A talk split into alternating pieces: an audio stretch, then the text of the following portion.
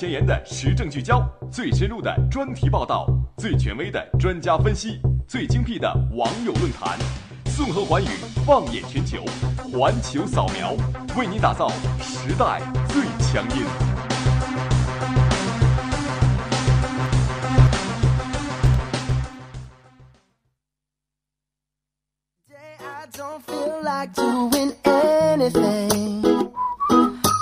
I just wanna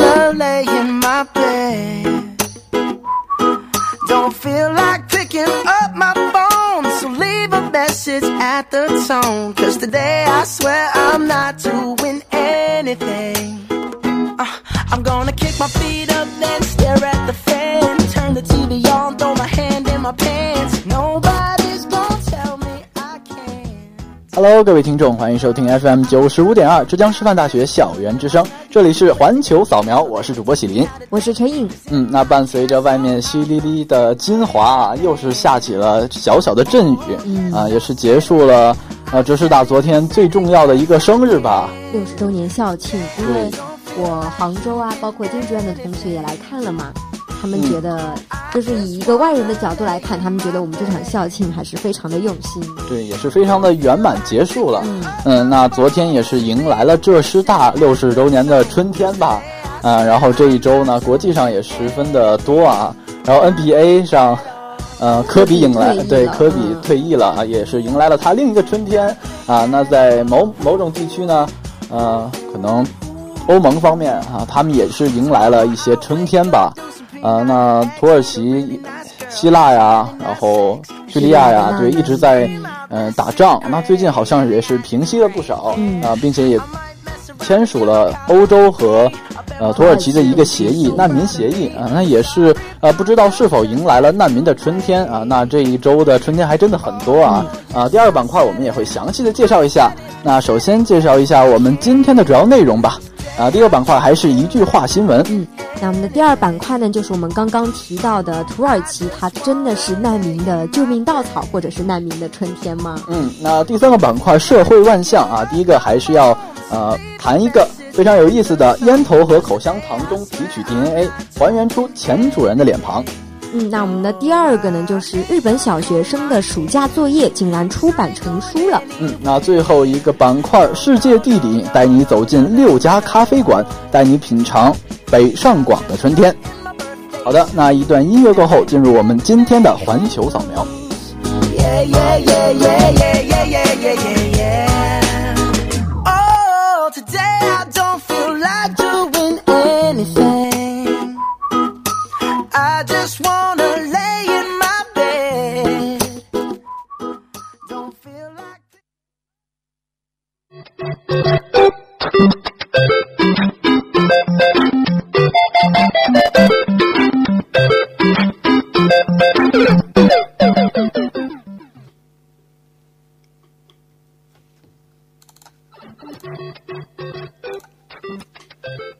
那进入我们的第二板块一句话新闻。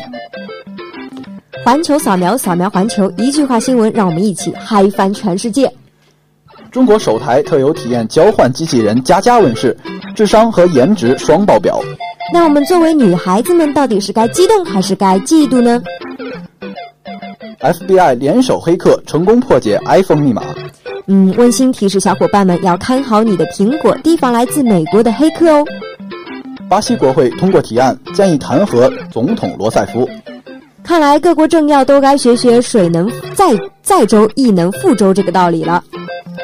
奥朗德政府颁布新劳动法，惹美国人民上街示威游行。看来一向高人气的帅气总统也有 hold 不住的时候啊。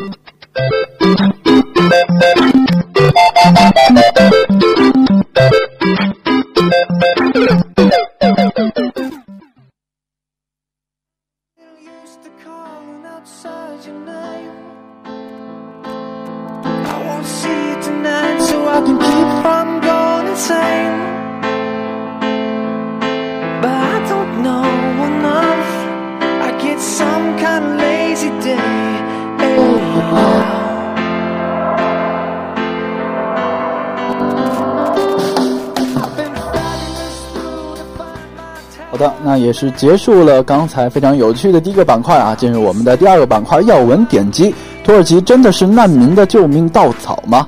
那刚才开头的也是讲了一下，稍微稍微的点了一下。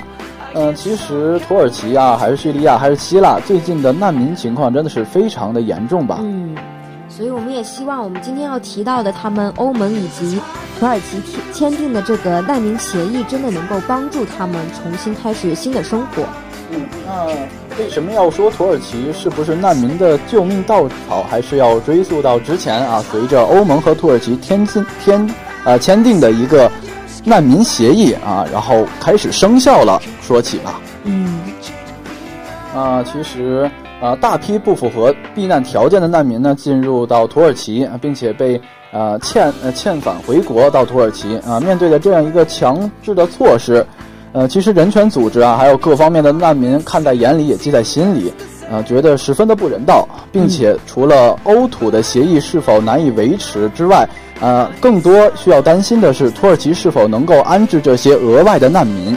嗯，那我们刚刚提到就是这个问题的，嗯，可以说是一个比较根源的问题呢，就是我们之前签订的这个欧土协议。那其实他是在前不久的布鲁塞尔欧盟峰会上，他两国呢就对因。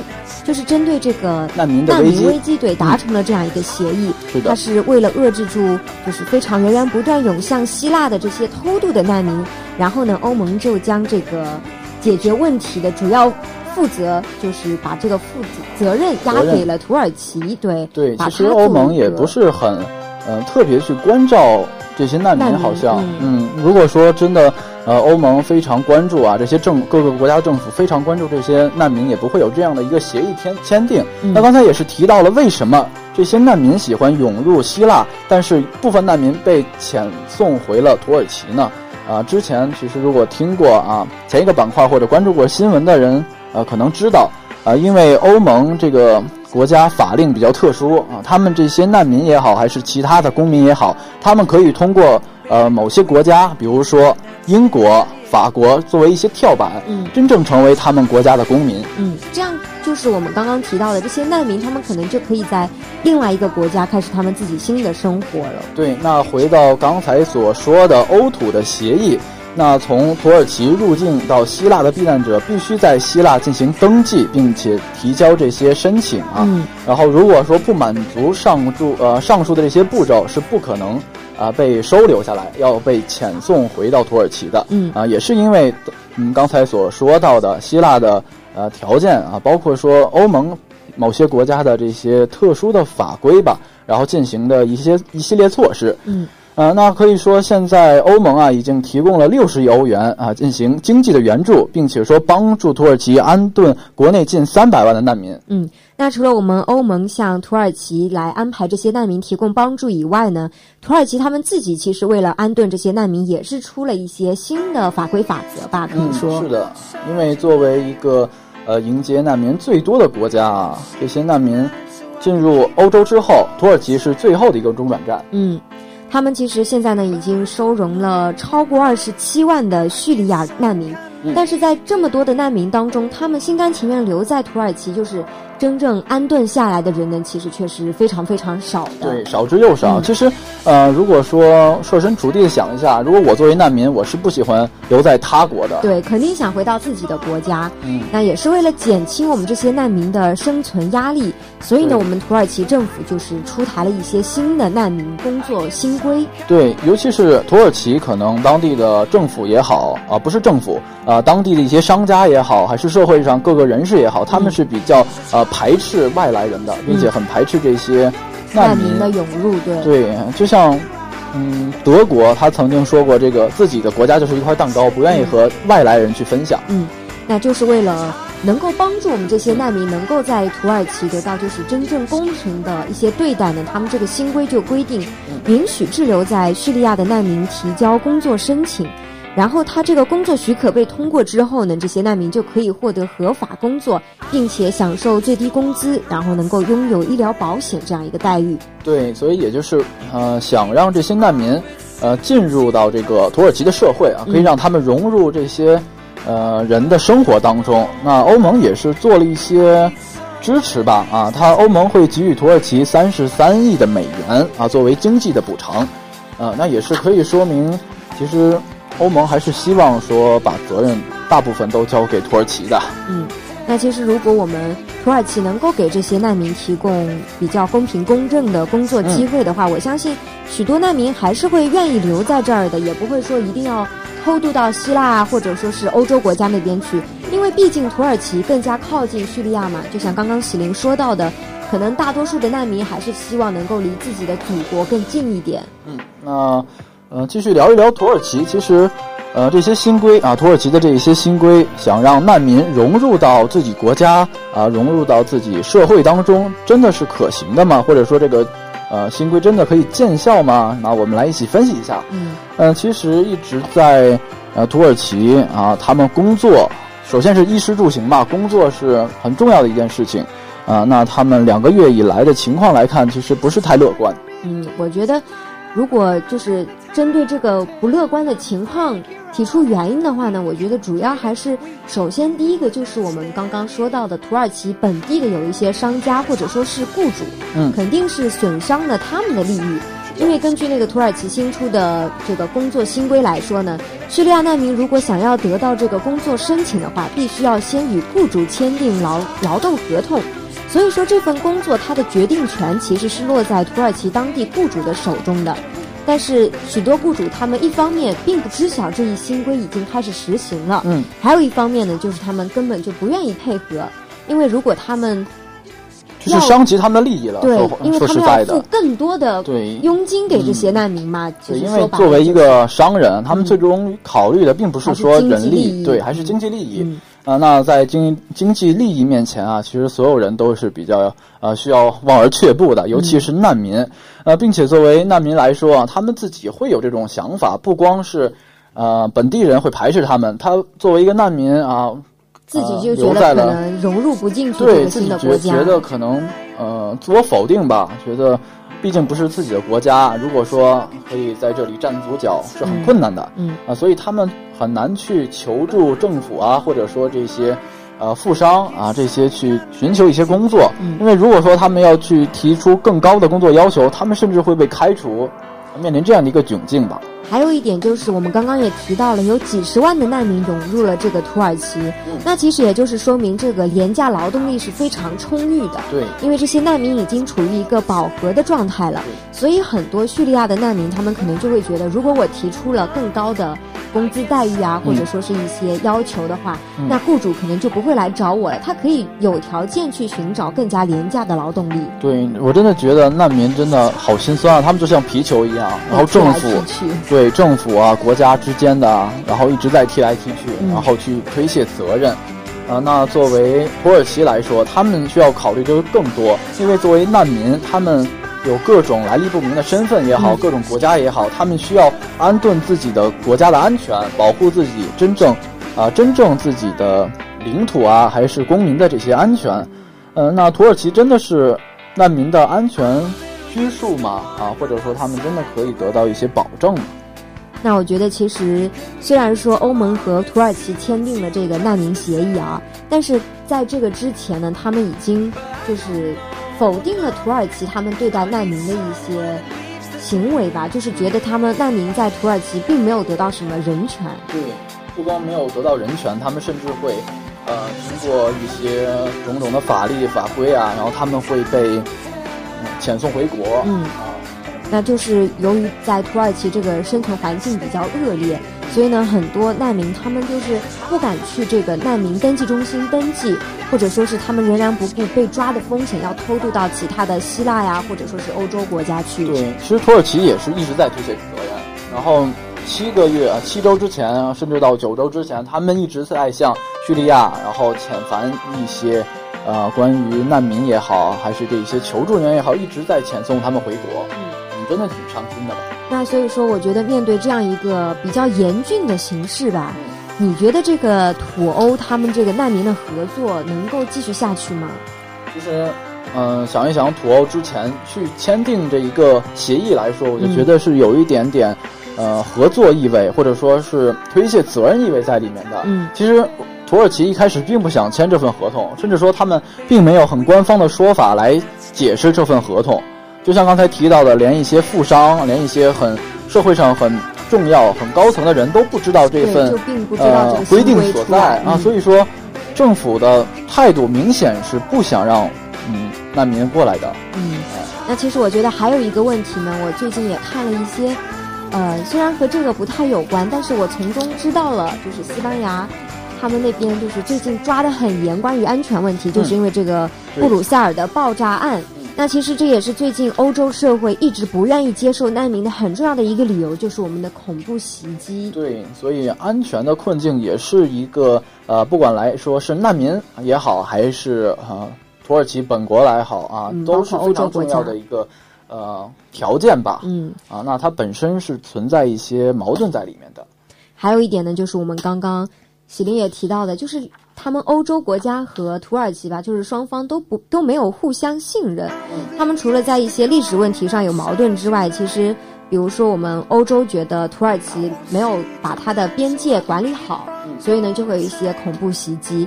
然后土耳其也觉得欧洲他们就是把责任推卸给自己嘛，所以他们也不愿意去，呃，非常好的处理这个难民问题。对，那数以百万计的难民到底是从从何而来？并且说土耳其把大量的难民遣回叙利亚也好，还是其他国家也好，嗯，说这些难民到底啊是如何来的？呃，我们也是需要去呃探究一下吧，因为这个问题的根源就是难民出现的一个问题。那我觉得这个根源就是叙利亚战争嘛，嗯，所以我们要解决这些难民问题的话，就是。尽早的恢复和平。对，嗯，但是在战战争中啊，出现这些问题，可以说是，呃，从侧面反映出一个政府、一个国家，包括说全世界的一个凝聚力吧。嗯，真的是到最后看到这条新闻，或者说刚才我们第二个板块一直在很冷静的去分析，嗯，欧盟和土耳其达成这个协议后面的影响背后的一个背景。那其实这个协议，嗯，如果说大体上看，可能。对于，呃，土耳其来说，或者是难民来说，是一个春天，看似是春天，啊，但是真正能否达到说当时签订协议后，啊，满意的程度也好，啊，还是说他们让国家最后如何去解决啊，去分担这些责任也好，真正取决的还是他们两国的态度。嗯，而且除了他们两国之外呢，我觉得我们国际社会上的一些有关难民的国际组织啊，都应该去监督或者说是给予帮助。嗯。反正总而言之啊，其实如果没有战争，就没有这些难民。但是我觉得多一分关爱，也不会有这些难民。嗯，那也是希望我们这些叙利亚的难民能够早日迎来他们真正的春天。嗯。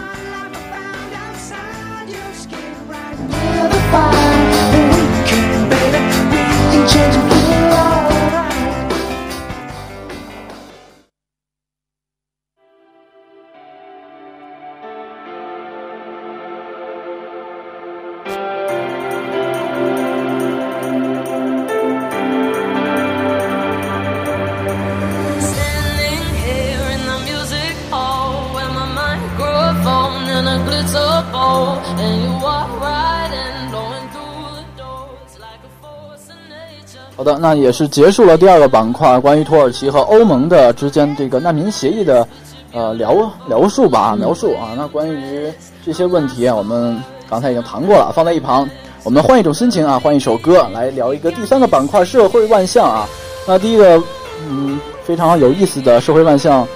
嗯，它的出处呢，可能跟滴血认亲有关吧，真的是让我想到了，那就是通过烟头和口香糖的 DNA 还原出前主人的脸庞。那你们那些乱扔垃圾的人再也逃不出我们的手掌心了。其实我觉得这个，虽然我个人觉得可能有一点点心理不安全，因为觉得隐私被侵犯了嘛，但是我们有一位美国艺术家，他还举办了这样一个。艺术品的展示，我觉得可能有一点心理发虚吧。平常，那你乱扔这些口香糖吗？可能多多少少，口香糖倒是不至于，但是有的时候可能还是会有一些乱扔垃圾的行为习惯。嗯，对，那就刚才陈英也说到了啊，美国艺术家，呃，希瑟杜威哈克伯格是展述了一个他自己的艺术品啊，这些艺术品到底是什么呢？啊，就是这些呃扔垃圾的人也好，还是扔口香糖的这些人的脸庞。啊，把这一些呃人的画像啊搁在一起，可能大家都不是很了解，说这到底是什么。然后当到看底下看到了一个标题，说这些是啊那些乱扔垃圾的人啊，然后从他们当中，比如说烟头啊、指甲、头发当中啊被丢弃的垃圾，然后分析从 DNA 提取出来，发现原来前主人是长成这个样子的。嗯，那我觉得其实他办这个艺术品展示呢。虽然可能会引起一些争议啊，觉得他侵犯了隐私，嗯，但是我觉得另一个方面，这个艺术家他可能也是出于想要提醒人们不要再乱扔垃圾了。你搞不好你的脸就会出现在这面墙上，出现在公共视野当中。对，其实以前，呃，这些生物科技啊，D DNA 的检测都是用来什么侦破案件啊，包括或者说去分析一些问题。但真正些科技用在自己的身上，呃，真的会有一些意想不到的效果吧。然后到底是说，嗯，这些科技来说是为了保护自己，还是为了隐藏自己呢？啊，这一次终于有了很好的见证，就是如果说你们乱扔垃圾，觉得这些垃圾已经扔掉了，跟自己没有关系了，那你们就大错特错了，很可能你就被暴露出来了。对，那也是希望啊，各位听众啊，你们不要去再乱扔啊，或者说去推卸这一些责任，因为保护地球确实是啊每一个人的职责所在。嗯。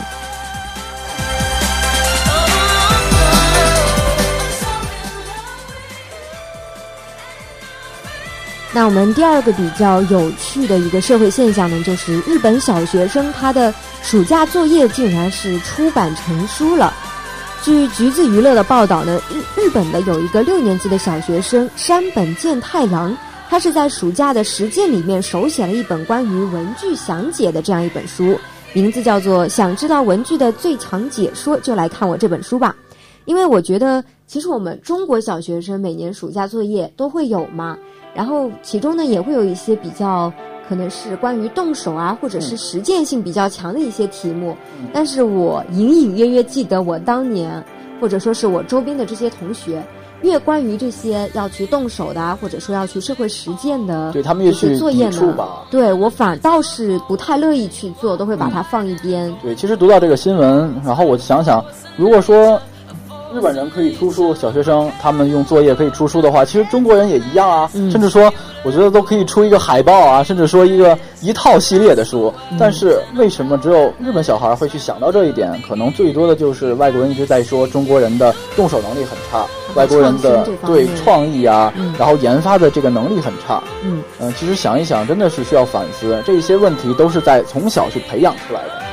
因为这个日本小学生，他就是在暑假作业里面，就是有一项叫自由研究的这样一个科目嘛。嗯。所以我们这个出书的山本健太健太郎，他其实就是因为自己很喜欢文具。所以呢，他就是介绍了一些他用过的产品，嗯，非常详细的写出来了。然后因为一些机缘巧合，被文具店的老板以及他的评论员发现以后，然后就出版成书了。并且最有意思的就是这位小学生啊，这位作者啊，他希望这个书售价为三兆日元。我觉得确实是啊，这个小孩子这种想法就是不一样。那同样都是上六年级，为什么差别就这么大呢？嗯，那希望我们可能我们的教育也需要一些。改善吧。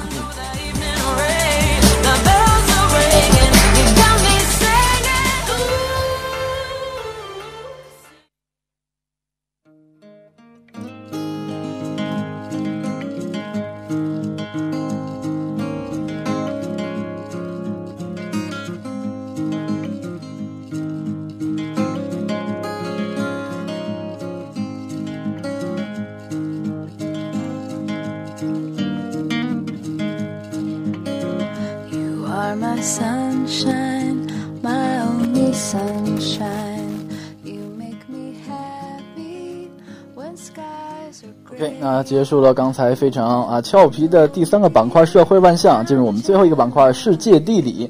那也是听的听到这首背景音乐啊，非常的舒心。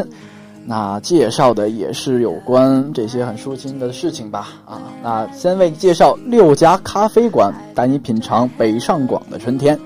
那其实聊到咖啡啊，不管是啊主播也好，还是各位听众也好，你们想到的就是非常非常的惬意啊，这种场景。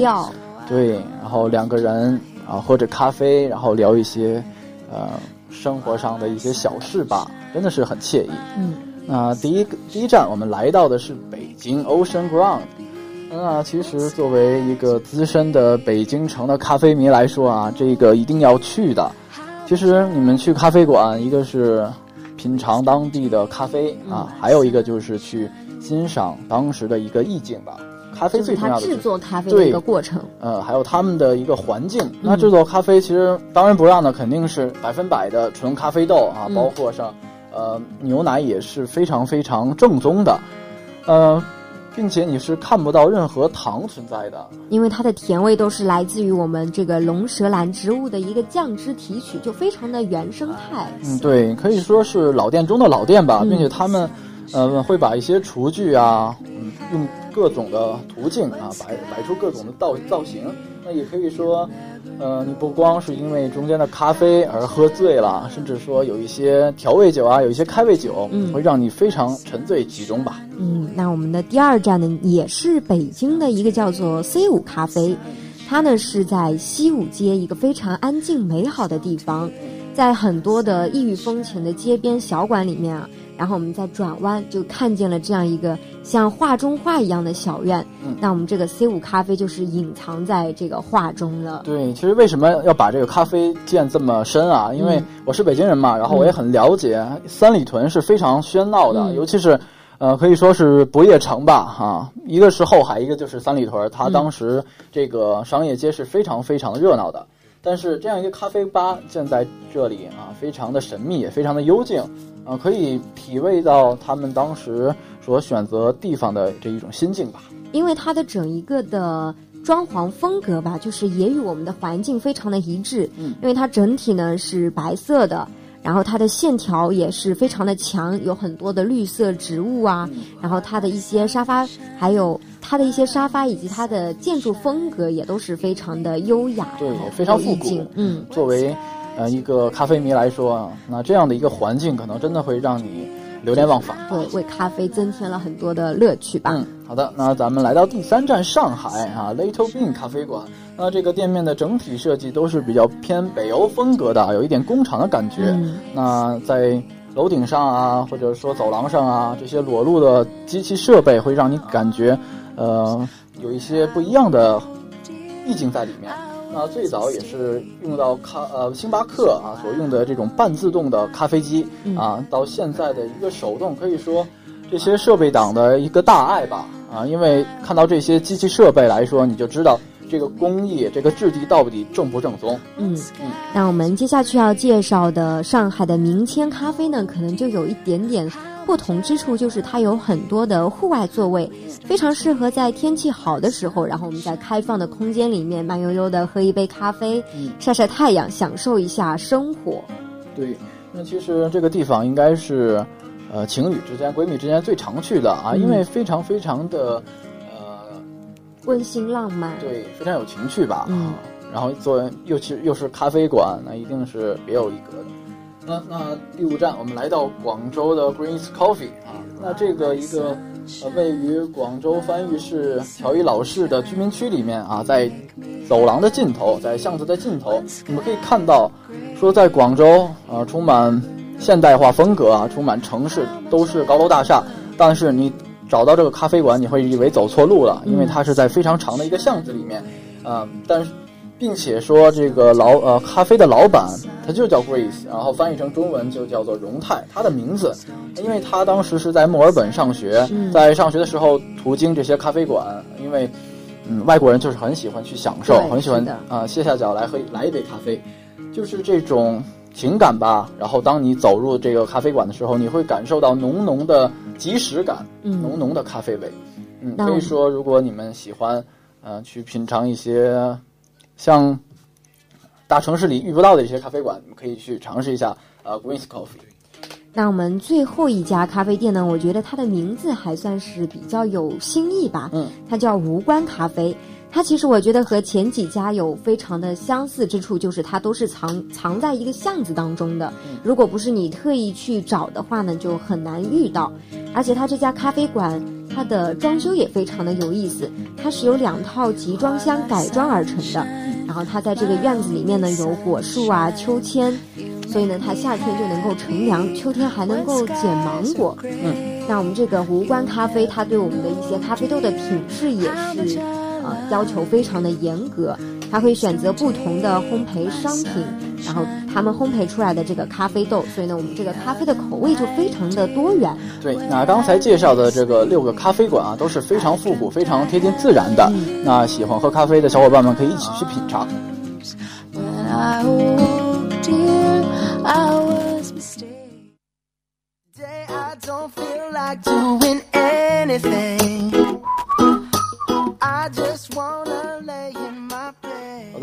时间也是来到了啊，要说再见的时候了啊。刚才也是介绍了好多好多东西啊，呃，一开始第一个板块介绍了比较好玩的新闻啊，那包括之前聊的叙利亚啊、土耳其、欧盟之间的一个难民的协议。啊，再到后来啊，非常有意思的第三个板块社会万象和世界地理，带你走遍了全世界啊。那也是非常感谢我们的小编给我们这么好的一个次稿子，啊带我们呃旅游了一次不一样的对，来了一次不一样的环球扫描吧。嗯，好的，那今天的节目到这里就要跟大家说再见了，我是主播喜林，我是陈颖。嗯，我们下期再见，拜拜。拜拜